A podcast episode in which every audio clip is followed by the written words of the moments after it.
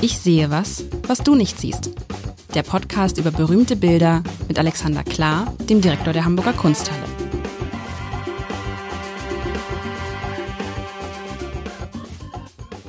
Herzlich willkommen. Mein Name ist Lars Heider und ich habe das große, große, große Glück, wobei ich weiß nicht, ob das heute ein Glück ist, wenn ich mir das Bild gerade angucke, aber das eigentlich das große Glück, mit Alexander Klar, dem Direktor der Hamburger Kunsthalle, einmal die Woche ich sehe was, was du nicht siehst, spielen zu dürfen.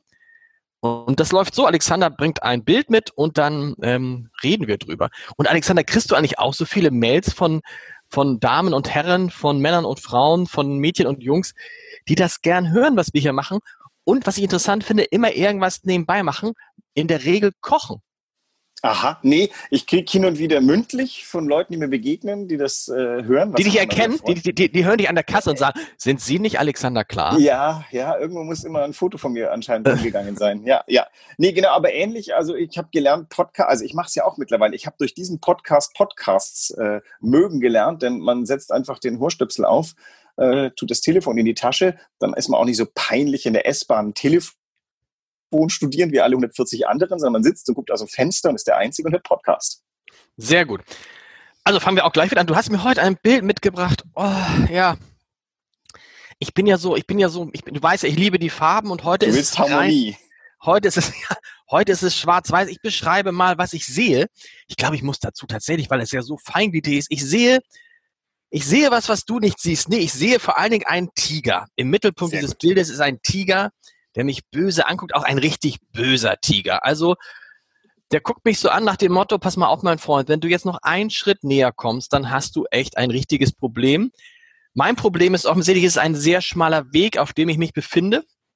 Als Beobachter ein steiniger Weg, rechts und links sind so Felswände.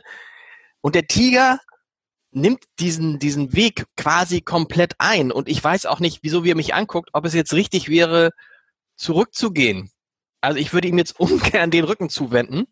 Das Ganze ist schwarz-weiß, irgendwie mit, mit einer feinen Feder gezeichnet. Ich weiß nicht, wahrscheinlich mit, ist das Tinte, ist das Bleistift, ist es nicht, aber so ist es Kohle. Ah, das ist echt so, so, also so ein Bild. Was toll ist, man, ich habe jetzt schon Angst, mich weiter zu bewegen. Also ich bleib jetzt auch hier sitzen und denk so, ey, keinen Schritt weiter.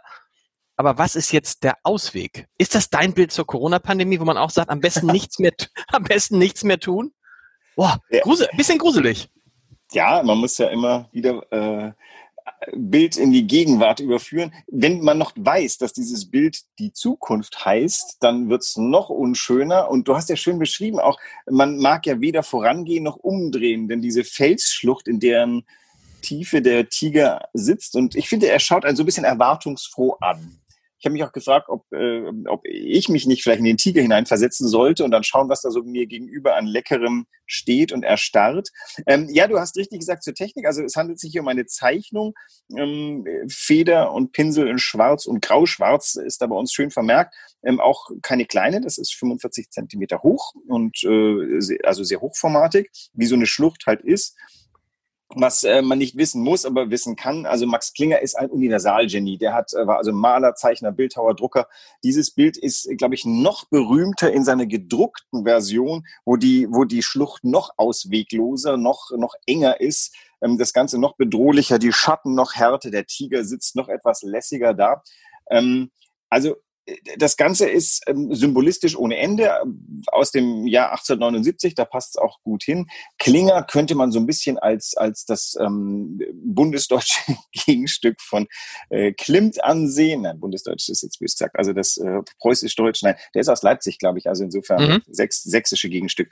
Ja, und äh, also Aber das ist jetzt ja gemein, das ist ja gemein, oder? Den, mit Klimt, mit, ist es, ist es, aber ist das sozusagen die gleiche Liga? Beides Champions League, weil ich finde, wenn ich jetzt Klimt-Bilder, die ja sogar ich kenne, mir vorstelle, das wirkt auf mich so viel prächtiger, so viel, so viel, so viel größer als dieses Ding jetzt. Entschuldigung, Ding darf man nicht ja, sagen, als diese Zeichnung jetzt.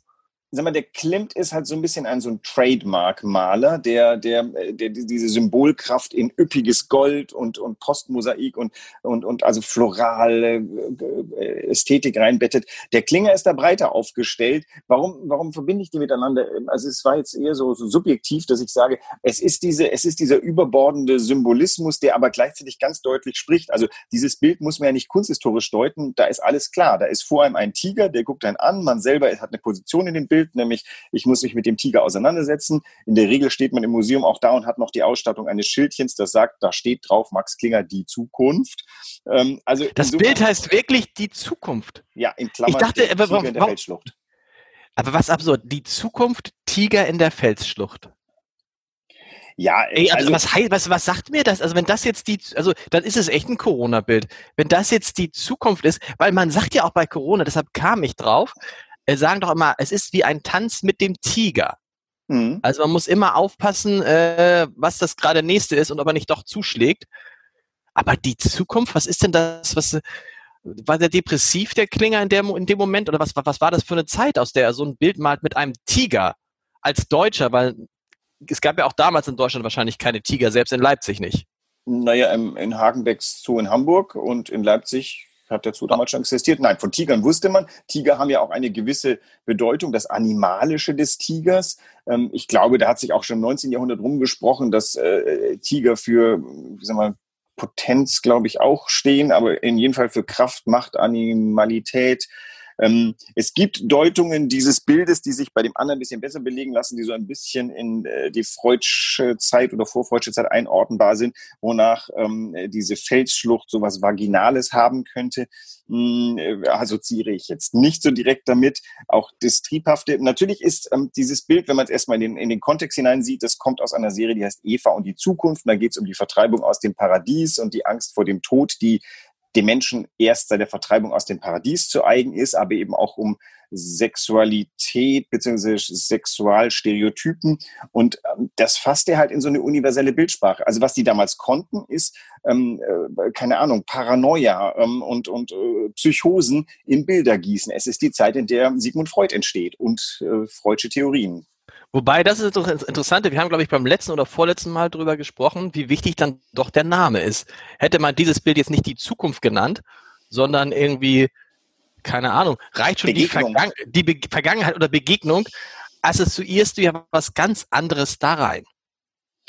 Naja, äh, ja, und aber du hast das ja so schön direkt gesagt. Du stehst jetzt vor der unmittelbaren Wahl, äh, was du jetzt zu tun hast. Weitergehen, dich mit dem Tiger auseinandersetzen. Tatsächlich ist es ja ein bisschen ausweglos. Wenn wir äh, unterstellen, dass die Schlucht nach hinten auch eine Schlucht ist, dann ist Umdrehen auch keine äh, genau. Lösung. Das heißt, du, er hat hier sehr toll in ein Bild gegossen, eine ausweglose Situation, mit der man sich auseinandersetzen soll.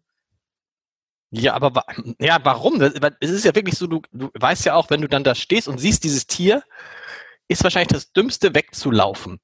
Weil, so wie alle Katzen und Hunde, wenn du einfach erstmal an zu läufst, anfängst zu laufen, denken die wahrscheinlich, die einen denken, du willst mit ihnen spielen, unsere Haustiere, und die anderen denken, oh, da läuft was, das muss ich fangen. Und insofern ja. bleibst du wie gebannt.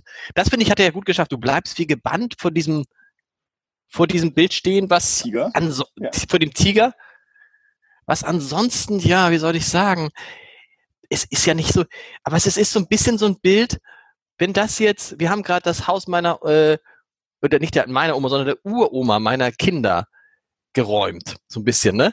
Wenn das Bild da an der Wand gehängt hätte, ich hätte es, glaube ich, darf ich sagen, ich hätte es, glaube ich, mit weggegeben. Okay. Weil ich nicht erkannt hätte, dass es große Kunst ist.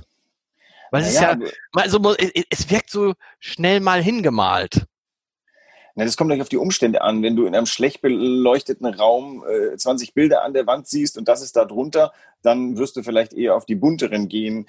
Aber ähm, also wenn du erstmal davor stehst, ich kann immerhin sagen, dieses Bild hat so äh, venerable Leute wie Giorgio de Chirico heftig ähm, berührt. Ich bin draufgekommen, weil es in unserer gegenwärtigen Giorgio de Chirico Ausstellung hängt, weil er von diesem Bild eine ganze Reihe von eigenen Bildern abgeleitet hat, wo diese Felsschlucht eine immense Rolle spielt. Da hat er einen sterbenden Zentaur in genau genau diese Feldschlucht reingeht. Er zitiert ähm, äh, das Vorbild Klinger ganz eindeutig, weil er die Wucht dieser Feldschlucht so getroffen hat.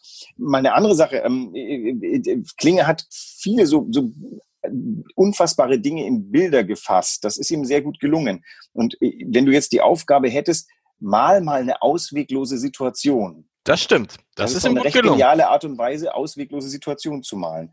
Und ähm, also jetzt mal technisch auch ist es so, er hat ja tatsächlich zum einen mit dem Tiger bewiesen, wie wahnsinnig gut er, er diesen Tiger einfangen kann, der da sitzt. Äh, Tiere malen. Findest du den Tiger, findest du den Tiger so gut? Also ich, zum Beispiel, ich finde so diesen Hals, der ja so, weißt du, der so, so, so, so, so katzenhaft so sich, sich ver, verkrümmt und dann so dick wird. Ich finde, so doll ist der Tiger jetzt gar nicht gemalt. Nee, dieses ich schon, da ich schon wieder, also, ja, dieses buschige, gerade das finde ich so. Hm. Ja, also ähm, wahrscheinlich hat er nie vorher richtig einen Tiger gesehen. Das kommt ja hinzu. Der hatte wahrscheinlich, das ist ja von Nein, anderen Bildern abgemalt, ne? Ja, im 19. Jahrhundert, glaube ich, kannst du schon irgendwo Tiger sehen, auch in Mitteleuropa. Also wie gesagt, okay. ich hätte mal gesagt, dass im ich weiß nicht, so. wie alt ist Zirkustradition. Aber okay, sind, naja, das ist vielleicht mehr amerikanische, also vielleicht noch nicht 1879.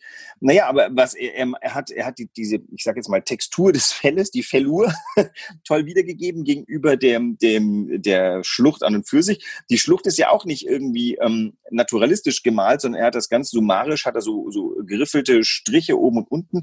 Aber ähm, in, in, im Zusammenspiel der Optik hast du da diesen, diesen skulpturalen Tiger, diesen, diesen flauschigen, gefährlichen Tiger und die kantige, schrundige Schlucht. Das ist ja recht, ähm, recht klar gegeneinander aufgefahren. Was sind eigentlich für eine Schlucht? Ich meine, du sagst immer Schlucht und ich sehe da jetzt so einen Weg. Ich sehe im Moment, das kann in einer Schlucht sein, das kann auch ganz oben auf dem Berg sein, oder? kann auch ganz oben auf dem Berg sein, aber du kommst links und rechts nicht vorbei. Kommst links nicht vorbei. ist ein bisschen angedeutet Terror, kann auch zum Beispiel hier links unten gleich richtig runtergehen. Kann sein, dass wir gerade von einem Felsgrat in so eine Schlucht, also selbst fliehen ist wahrscheinlich ähm, äh, gar nicht so einfach, weil du kommst gar nicht so schnell weg, wie diese, diese Katze da könnte. Also, also die Zukunft ist, aber dann ist das, das, das wenn, er, wenn er das Bild die Zukunft nennt, dann sagt er, die Zukunft ist düster, was ja aus seiner Sicht, gut, sehr, sehr weit, aber auch stimmte. Sie ist unbekannt, denn ähm, also ich habe ja als Kind irgendwelche komischen, ich, ich bin die Generation, in der der weiße Hai äh, gezeigt wurde und ich durfte aber nicht rein, ich auch, genau. Meine, meine, Eltern wollten mich schützen vor meinen eigenen ja. Fantasien.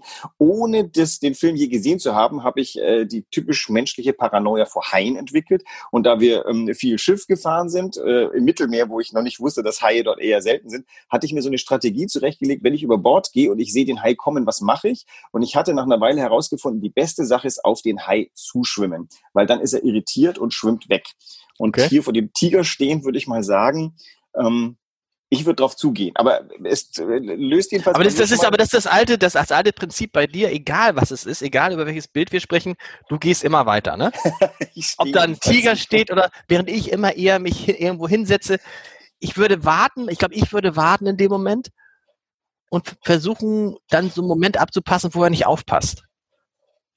Und ja. dann würde ich, was würde ich, weiß ich nicht, ich weiß ja auch nicht, wie geht's da rechts und links weiter. Sag mal, du hast das vorhin gesagt, dass andere sich auch davon animiert fühlen. Ist das, oder ist das jetzt tatsächlich so ein bisschen so, auch so ein Altmaler-Geschichte, dass also da Maler so dieses, diese ganze Vagina-Geschichte und Sexualität thematisieren wollten und sich andere dann so, so, so brüderlich daran ergötzten? Ja, ich habe das jetzt referiert, weil ich äh, mich erinnere, dass ich das mal irgendwann in der Literatur dem begegnet bin. Das Problem ist natürlich, ich weiß nicht, ist das tatsächlich erst die, die, der Deutungsmoment einer Generation von Kunsthistorikern, die dringend in allem irgend sowas sehen wollten, oder ist der Klinger selber ein Kind seiner Zeit, der das andeutet? Immerhin haben wir die Sache mit Eva und die Zukunft, diese, diese Gruppe, in der die, diese Arbeit hineingehört, wo es tatsächlich diese Auslöser, ähm, die Eva, die der der Auslöser für die Vertreibung aus dem Paradies ist, was ja auch per se eine äh, unterschiedlich lesbare Geschichte ist, die aber 1900 glasklar den Finger auf die Eva deutete und sagte, also der, der, der, die Ursache für die Vertreibung Adams ist Eva. Und ähm, äh, die, diese Generation ist ja auch ein bisschen die Überwinder dessen, denn man kann diese Dinge immer zweischneidig lesen. Übrigens, der Tiger, mal um noch was anderes zu bringen, wenn du nicht glücklich über den Naturalismus bist, an einem Punkt, er hätte ja auch wählen können, dass der Tiger da sitzt und die Zähne fletscht. Ich, mhm. der ich ja einem Museum vorgestanden bin, schon das eine naturhistorische Abteilung hat, habe gelernt, dass ähm, die Präparate des 19. Jahrhunderts, wenn sie wilde Tiere waren, immer die Zähne gefletscht haben, was komplett falsch ist. Das habe ich an einem Eisbären gelernt. So ein Eisbär fletscht noch niemals die Zähne. Der guckt dich an und richtet sich auf. Das ist seine Form von Drohung. Das heißt, was er hier nicht gemacht hat, ist diesen Tiger vermenschlichen, sondern hat den Tiger, aus welchen Vorlagen auch immer, in so einer Art Warte- oder Lauerposition abgebildet, die umso erschreckender ist, weil sie eigentlich nicht erst einmal menschlich bedrohlich ist. Also wir sehen jetzt nicht das, was wir als Menschen als böse lesen, sondern da sitzt ein Tiger. Man könnte auch, wenn man es jetzt so ein bisschen, so ein bisschen hochzoomt, was wir hier machen können, denken, vielleicht ist der Tiger auch, also wenn man sich den Blick jetzt anguckt, der ist ja, wir denken jetzt, es ist böse, weil es ein Tiger ist. Aber es ist auch so ein bisschen überrascht und man könnte auch sagen, der Tiger weiß auch nicht so recht, was er machen soll. Äh, richtig, ach, das äh, sehe ich übrigens auch gerade. Der sitzt nämlich gar nicht. Der steht möglicherweise da. Der steht, genau. Nicht, wo seine Hinterfüße sind. Der ist auf der anderen Seite den Berg hochgekommen. Hier begegne ich meinem inneren Tiger. Also wir, wir sind beide auf die Spitze gekommen und da stehen wir und gucken uns an. Ich begegne meiner Zukunft. Aber Oder auch so. Auf Augen. Und die Frage ist jetzt sozusagen, das ist ja immer das, wer hat jetzt mehr Angst? Das versuche ich mal meinen Kindern zu erklären, wenn mein einer Junge hat zum Beispiel immer so ein bisschen Angst vor Spinnen versuche ich ihm immer zu erklären, dass die Spinne vor ihm viel mehr Angst hat, weil er schlicht so viel größer ist. Wobei ich gar nicht weiß, ob die Spinne das überhaupt das registriert. Also wir haben bei Bin uns mir nicht sicher. im Badezimmer mehrere Spinnen, die da total gerne leben. Wir haben ihnen mittlerweile Namen gegeben. Die eine hat sich sogar über den Wasserhahn breit gemacht. Und immer wenn ich das Wasser anmache, dann zuckt die mal kurz zur Seite, aber die macht sowas von keine Fluchtbewegungen. Und also meine Söhne haben auch damit angefangen, das nicht gut zu finden. Nachdem wir den Tieren aber Namen gegeben haben, ähm, ähm, ähm ist die, die äh, die Spinnenphobie ein bisschen abgeklungen. Man muss Dinge Namen geben. Genau, jetzt geben wir diesem Tiger einen Namen und schon ist er unser Freund. Ja, das würde man ja machen. Das, du hast eben gerade gesagt, Kunsthistoriker hatten eine Phase, über die würde ich natürlich gern mit dir reden, in der sie alles irgendwie sexuell gedeutet haben. Was war da los? Was war das für, war das die Phase rund um Sigmund Freud?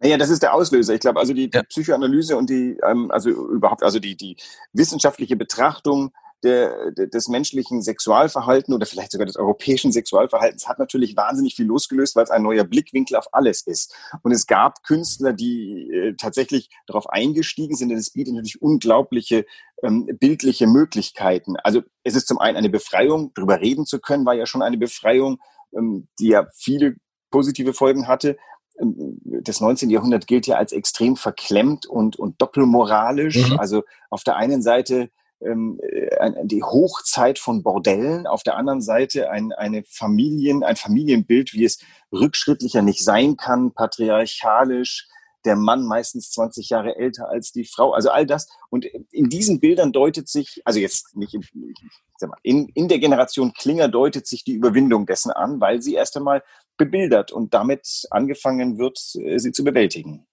Naturalistisch ist dieses Bild, sagst du? Das heißt, heißt das. Zum Teil.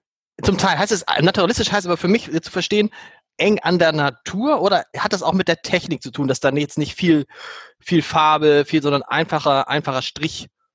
Ja, ähm, jetzt kommen wir in so einem, äh, in so einem ähm, Schwierigkeit des Vokabulars. Ähm, Realismus ist im 19. Jahrhundert ähm, besetzt worden von dem äh, sozialen oder politischen Realismus von Courbet. Der hat seine Malerei realistisch gemeint, äh, genannt.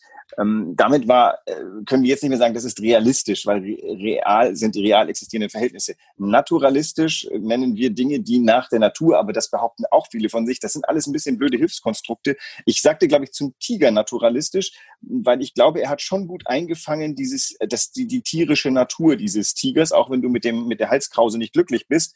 Ähm, ich glaube, so, so ein bengalischer Tiger, der hat da doch, schon. Doch, doch, das kann schon sein, das kann schon sein. Aber, also ist also praktisch, ist dieser naturalistische Tiger aber auch realistisch im Sinne von, er ist so gezeichnet, wie es ihn geben würde. Das heißt, Realismus heißt, er bildet die Welt genau so ab, wie sie ist. Er malt sie ab, richtig? Nee, das habe ich ja gerade versucht zu sagen. Realismus so. ist leider besetzt worden vom Herrn Courbet, der sagt, Realismus, das ist, ähm, das ist äh, sozialer oder politischer Realismus. Okay. Also wenn, wenn äh, die, die real existierende äh, ähm, äh, aus, aus kommunistischer Dialektik oder aus, aus marxistischer Dialektik kommend, real existierend ist damit gemeint. Realismus, was ist schon reell? Also vieles ist reell. Ähm, natürlich ist aber genauso äh, unscharf. Also alle Sprache versagt doch an diesem Moment vor dem Bild, was wieder ganz wunderbar ist, weil es uns die Stärke von Bildern vor Augen führt. Wir reden ja in langen Worten um ein Bild, was da so schön vor uns steht, was ähm, vor allen Besucherinnen stehen wird, wenn sie wieder in die Kunsthalle können. Und äh, was wir ja tun, ist über etwas reden, ausgelöst von den Bildern. Wir versuchen zum Teil zu beschreiben, wo, wo, wo selbst sagen wir, die Wortmacht des Chefredakteurs ja auch manchmal versagen muss und meine. Und auf der anderen Seite versuchen wir ausgehend von dem, was wir sehen, ähm, Parameter zu finden, wie wir es beschreiben können. Und da ist halt Realismus oder Naturalismus, jetzt haben wir es entlauft, beides ist ein wenig eine Krücke. Vor diesem und ist ja auch, wie ich so lerne, jetzt in den ganzen Wochen und Monaten mit dir, an sich auch egal. Ich dachte immer früher, es sei total wichtig, dass man sagt, oh, ein ex expressionistisches Bild oder impressionistisch oder realistisch. Ja, das kann man sagen, aber das sagt jetzt sozusagen, das, das bringt mich eigentlich als, ähm, ich kann damit so ein bisschen posen, aber es bringt mich eigentlich als, als Betrachter eines Bildes nicht weiter, sondern nicht weiter. Es, ist völlig, es ist, ne, genau wir haben ja nicht ganz aus Versehen angefangen mit Caspar David Friedrichs Wanderer, Weiler, vor langer, langer Zeit, bald einem Jahr. Und da erinnere ich mich, glaube ich, äh, darauf hingewiesen zu haben, dass ein zentraler Satz von Caspar David Friedrich war, ähm, dass der Maler doch bitte malen solle, was er in sich sehe und nicht was mhm. er vor sich sehe. Was angesichts von äh, Caspar David Friedrich, der durchaus gemalt hat, was vor ihm war, ähm, äh, komisch klingt. Aber dieser Satz gibt natürlich Lizenz zu sagen, was du in ein Bild fasst wenn du es durch dich selber schießt, ähm, muss eben kein fotorealistisches, ah, hier haben wir den Begriff Realismus mit Fotorealismus, mhm. ist auf einmal plötzlich äh, legitim. Das muss kein fotorealistischer ähm, Abdruck dessen, was vor dir ist, sein, sondern es geht durch den Filter äh, deine, deine, deine Gefühle, Emotionen, ästhetischen Vorstellungen ähnlichem. Das macht diese Bilder auch so aufregend und das macht sie für mich zum Beispiel der Fotografie in bestimmten Belangen überlegen, weil die Fotografie kann nun wirklich nur abbilden, was da vor ist, wobei da können wir auch ganz lange Diskurse, Ausschnitt des, äh, Wahl des Ausschnittes und sowas determiniert ja schon, was an Fotografie auch kann. Aber in dem Fall ist ist die Freiheit genau, die das Abweichen vom Realistischen oder vom Naturalistischen ist genau der Moment, der das Bild ja interessant macht. Und jetzt, wie immer, am Ende ist es so, dass ich denke, ich kann mich kaum, ich kann dieses Bild kaum wegklicken. Ich habe irgendwie Angst, dass der Tiger, der Tiger mir aus dem Bild. Glaub, das, Nächst, was, was, was kommt ja. nächste Woche? Nächste Woche wird es dann wieder ich, ich ähm, irgendwie fiel mir jetzt gerade ein, wenn wir, wenn wir darüber reden, wie man etwas sieht, dann würde ich doch nächste Woche mal, mal etwas machen, wie ein Mensch einen anderen Menschen sieht und ein Porträt mitbringen von einem Menschen. Haben wir lange nicht gehabt, ein Porträt. Haben wir lange nicht gehabt, genau. Dann gucken wir mal auf ein Porträt und versuchen herauszufinden, vielleicht ohne viel zu wissen, ähm, was das wohl für eine Persönlichkeit ist und ob, ob eben das äh, möglicherweise nicht fotorealistische uns da weiterhilft. Max, wir danken erstmal jetzt Max Klingert, der die Zukunft der Tiger. Was steht genau in der Kunsthalle darunter? Ich gucke nämlich gerade auf eurer Sammlung, Online-Sammlung, da steht der Tiger in der Felsschlucht. Ja, auf dem Die Zukunft selber, hast, ja. Wenn du runterscrollst, äh, ja. auf deinem Bildausschnitt ist vielleicht verdeckt, unten hat er handschriftlich reingeschrieben, die Zukunft. Die Zukunft. Das ist, das ist, Titel, das, ist, das, ist, das ist selten, dass ein Maler den, den eigentlich habe ich noch nie, haben wir noch nie gehabt, oder? Das ist richtig. Das, ähm, das ist äh, auch nicht so, dass das im, in dem Druck wiedergegeben sei. Das ist also wirklich nur in dieser Zeichnung hier so die okay. Zukunft. Und der, also der Tiger in der Feldschlucht, äh, das ist quasi der Untertitel in Klammern gesetzt. Ich glaube, der kommt in einem programmatischen Text von Klinger vor, wenn ich mich nicht täusche. Aber da bin ich jetzt, ähm, habe ich mich nicht genug vorgebildet für dieses Blatt. Aber der Titel ist die Zukunft vom Künstler selber verliehen in diesem besonderen Falle. Vielen Dank. Bis nächste Woche, lieber Alexander. Bis nächste Woche.